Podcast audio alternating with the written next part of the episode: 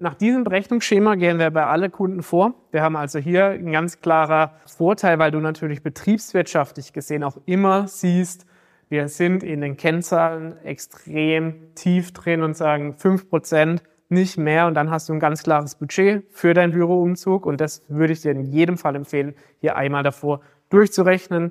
Passt das? Lohnt sich das? Und dann bist du hier in jedem Fall, was das Büro angeht, auf der sicheren Seite. Hi und Servus zum Finanzen auf Autopilot Podcast. Der Podcast, wenn du deine Finanz- und Buchhaltungsthemen als Unternehmer so richtig geil, ohne Angst und Unsicherheit rocken möchtest. Mein Name ist Matthias Schuler von der Schuler Finance GmbH und als Outside CFO helfen wir Online-Unternehmen aus Finanzsicht gesund, sicher und stabil zu skalieren. Schön, dass du zu dieser Podcast-Folge dabei bist. Ich freue mich riesig drauf. Also lass uns direkt loslegen. Wie du als Unternehmer deine Bürokosten im Griff behaltst. Darum geht's heute. Mein Name ist Matthias Schuler und als externer CFO helfen wir wachsenden Dienstleistern, Agenturen und Coaching-Unternehmen dabei, sicher und rentabel zu skalieren. Heute soll es darum gehen, wenn du bisher noch kein Büro hattest oder auch schon ein Büro hast, für dich einmal zu prüfen, ob dein Büro eventuell zu groß ist oder ob du eventuell, wenn du vor einer Entscheidung stehst, in ein größeres Büro zu ziehen, das wirklich lohnenswert aus Finanzsicht eines CFOs aufbauen kannst. Als allererstes wollen wir darauf eingehen, dass es für diesen Wert, für diesen Bürowert, den ich gleich mit dir zusammen erarbeiten werde, keinen Pauschalwert gibt. Es gibt keine pauschale Aussage darüber, ob das Büro jetzt günstig oder nicht günstig ist oder zu teuer oder nicht zu teuer, sondern dazu müssen wir immer deine Relationen beachten, nämlich deine Kosten, deine Fixkosten insgesamt, auch deine Umsatzhöhe, deine Rentabilität, um dann eben auch gepaart mit dem, wie viel Mitarbeiter du einstellen möchtest, wie weit du wachsen möchtest, wie, wie das Ganze im Gesamtkonstrukt dann auch in der Planung sich verhält. Deswegen, wie gesagt, müssen wir da einmal untersuchen, wie viel Rentabilität weißt du aus? Wie hoch sind deine Fixkosten aktuell? Nicht zu vernachlässigen sind natürlich auch Bürokosten und Büronebenkosten, also Raumkosten insgesamt, die natürlich dann auch ein großer Teil deiner Fixkosten abbilden und natürlich auch hier immer in Relation zu dem stehen sollte, was du wirklich an Umsatz und am Ende des Monats auch an Cash-In hast. Deswegen ist es auch hier immer sinnvoll, Liquiditätsplanung und die Kostenseite, also in der BWA das Ganze auf Auswirkungen zu prüfen und danach eben auch die Entscheidung mit der Berechnung, die du später sehen wirst, dann zu prüfen. Genau.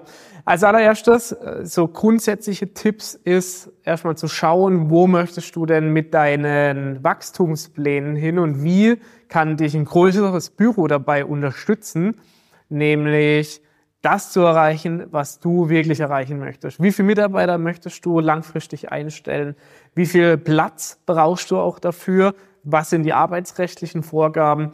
Und wie viel kostet mich das pro Mitarbeiter dann auch am Schluss? Weil du brauchst ja nicht nur ein größeres Büro, du brauchst das nötige Equipment, wenn du Mitarbeiter einstellst, du brauchst das Equipment und die Ausstattung, wenn du ein Büro kaufst, da auch zu identifizieren, kaufe ich das, lease ich das, miete ich das Ganze und deswegen ist es so wichtig, da auf alle Aspekte einzugehen. Das heißt, du brauchst erstmal ein Budget, wie viel deiner Kosten wirklich notwendig sein werden, um ein neues Büro zu eröffnen. Du hast natürlich doppelte Mieten, wenn du jetzt schon ein Büro hast.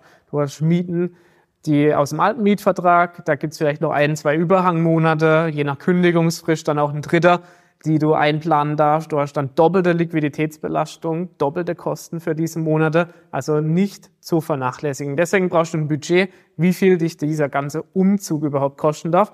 Und danach brauchst du ein Budget, wie viel die Einrichtung dich kosten darf. Und das wäre also erst ein grundlegender Tipp von mir.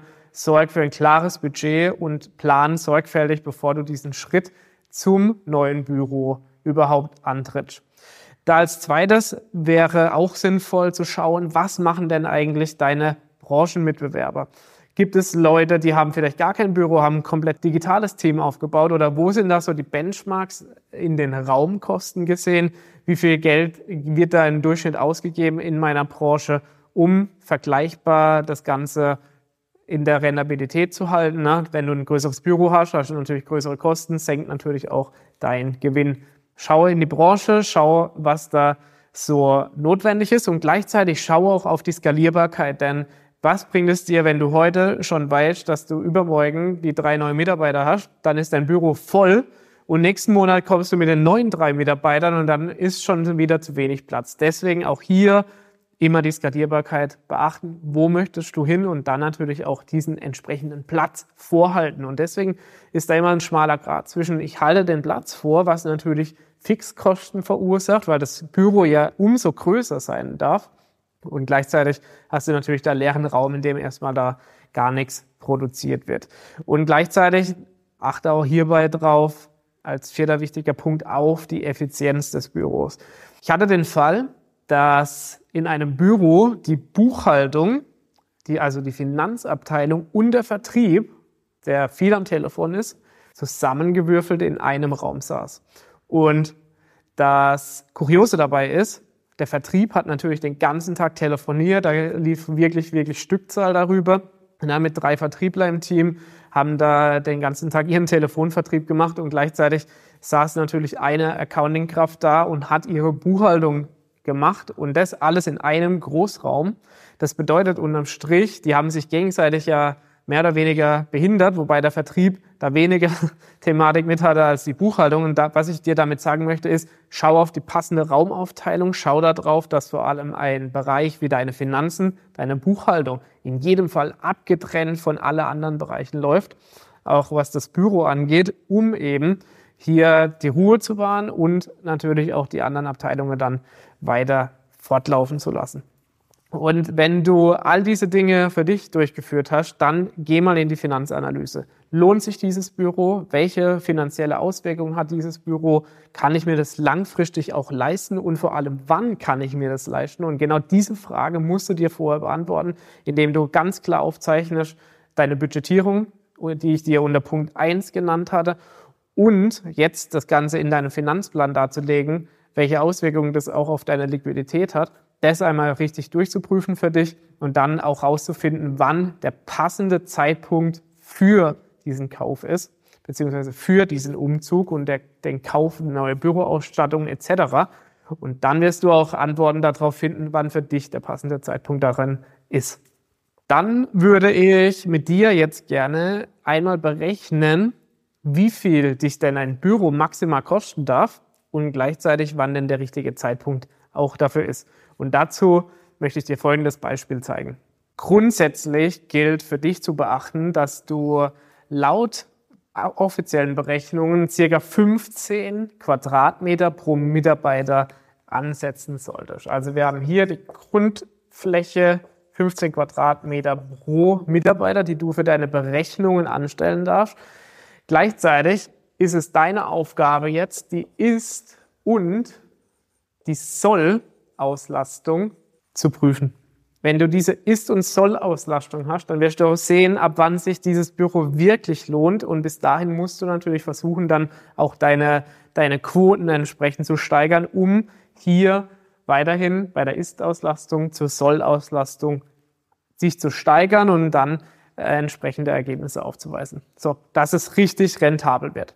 Und wie, wie ich vorhin schon erwähnt habe, trenne die Bereiche Sorge, wenn es ein Großraumbüro ist, für verschiedene Abteilungen und setzt vor allem die Buchhaltung beziehungsweise die Finanzabteilung in einen extra separierten Raum, damit hier Konzentration, Ruhe und vor allem das Verantwortungsbewusstsein herrscht, ohne äußere Ablenkung, hier deine Finanzen professionell verwalten zu können.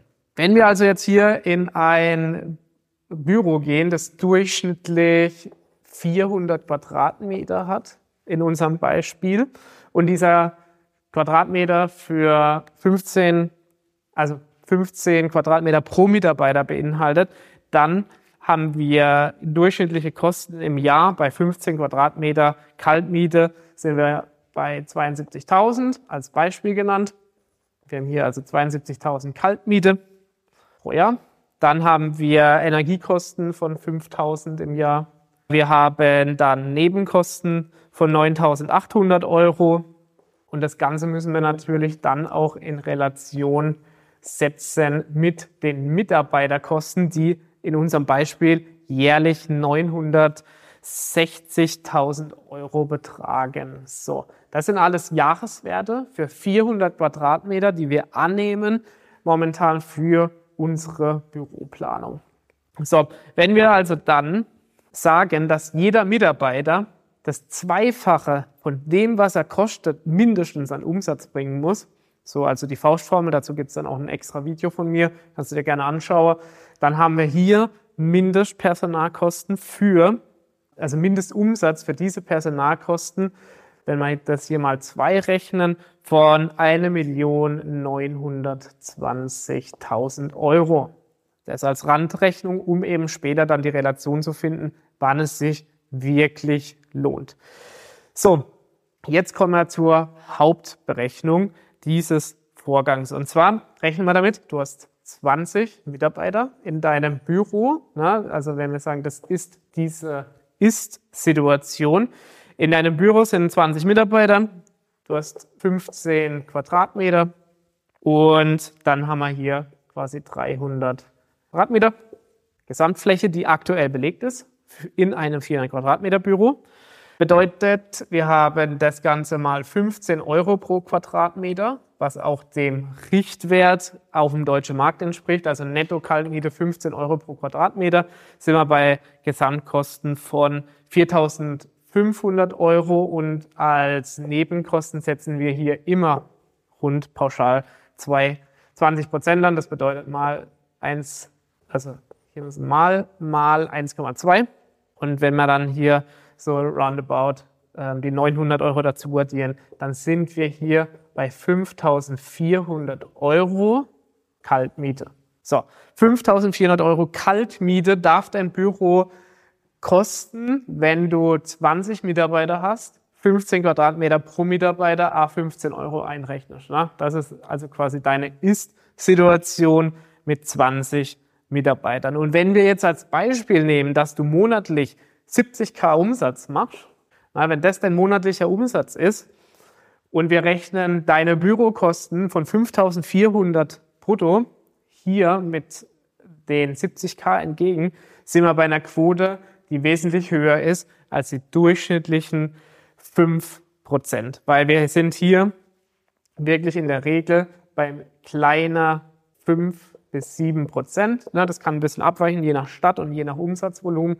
Aber hier solltest du auf jeden Fall darauf achten, dass das hier kleiner ist. Weil das Ganze in der Berechnung so lauten müsste, dass wir voll besetzt mit 25 Mitarbeitern, wenn wir jetzt sagen, okay, wir wollen an die Sollauslastung und bei 25 Mitarbeitern haben wir das Ganze mal 15 Quadratmeter pro Mitarbeiter mal 15 Euro pro Quadratmeter, dann sind wir hier bei roundabout äh, 300 75 Quadratmeter. Ne? Das entspricht so ziemlich der Vollauslastung, weil du hast ja auch noch ein bisschen was an Nebenräumen und so weiter, was, was Büros angeht. Das heißt 375 Quadratmeter Vollauslastung und bedeutet unterm Strich, dass wir bei Nebenkosten liegen bei den 375 Quadratmetern.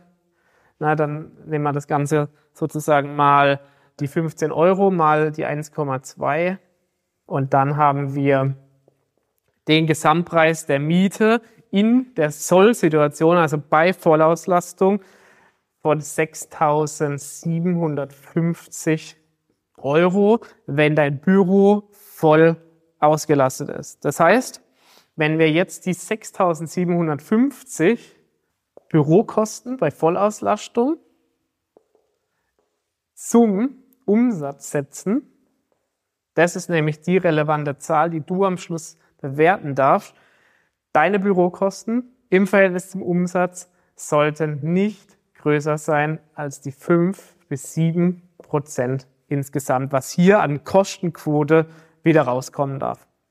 Und wann lohnt es sich denn wirklich hier auf dein eigenes Büro zu gehen? Da sind wir jetzt bei den 6.750 bei der Vollauslastung wir haben also ähm, 5%, wenn man 6.750 im Verhältnis zum Umsatz setzt, Dann hier den, den Dreisatzumkehr. Ne? Du musst ja wissen, wie viel Umsatz du brauchst, um bei 5% zu landen für die 6.750 Euro. Dann hast du hier einen Dreisatz. Wir haben 6.750 Euro. Dann rechnen wir das einmal dagegen und machen das mal 100 durch 5, also ne, die 5%, die hier rauskommen solle im Verhältnis. Und wir haben dann hier einen Umsatz von 135.000 Euro, den du benötigst, um bei 5% Büroaufwandsquote zu landen, wenn du ein Büro hast mit 400 Quadratmetern und den Jahreskosten. Na, 400 Quadratmeter mietest du an, ist deine Sollsituation mit 25 Mitarbeitern. Wenn du nur 20 Mitarbeiter drin hast, musst du den Dreisatz natürlich nochmal runterrechnen auf die 5,4. Wir sind jetzt von Soll-Situation ausgegangen. Das heißt, wenn dein Büro 25 Mitarbeiter hat, dein Umsatz 135.000 Euro beträgt, dann darf dein Büro 6.750 Euro kosten, dann bist du betriebswirtschaftlich gesund aufgestellt und dann hast du natürlich auch die Möglichkeit, über dieses Büro zu skalieren, weil du hast natürlich auch hier noch ausreichend Platz, um weitere Mitarbeiter einzustellen in der nächsten Zeit und um weitere Kunde aufzunehmen, deinen Umsatz zu steigern und gleichzeitig natürlich bei den Kosten hier in deiner 400 Quadratmeter Bude dann letztendlich weiter. So, und nach diesem Berechnungsschema gehen wir bei alle Kunden vor. Wir haben also hier ein ganz klarer Vorteil, weil du natürlich betriebswirtschaftlich gesehen auch immer siehst, wir sind in den Kennzahlen extrem tief drin und sagen fünf Prozent nicht mehr und dann hast du ein ganz klares Budget für deinen Büroumzug und das würde ich dir in jedem Fall empfehlen, hier einmal davor durchzurechnen. Passt das? Lohnt sich das? Und dann bist du hier in jedem Fall, was das Büro angeht, auf der sicheren Seite. Wenn du solche Berechnungen hier für dich und für deinen Büroumzug noch nicht angestellt hast, dann hast du sowieso ein Thema, dann sollten wir unbedingt sprechen. Deswegen, also melde dich da gerne bei uns, wenn du hierzu weitere Fragen hast. Trag dir einen Analyse-Call ein, können wir auch speziell nochmal in dem Analyse- und Strategie-Call für dich einmal durchgehen, ob dieses Thema relevant ist. Und dann freue ich mich, wenn du den Kanal abonnierst und in jedem Fall dabei bleibst.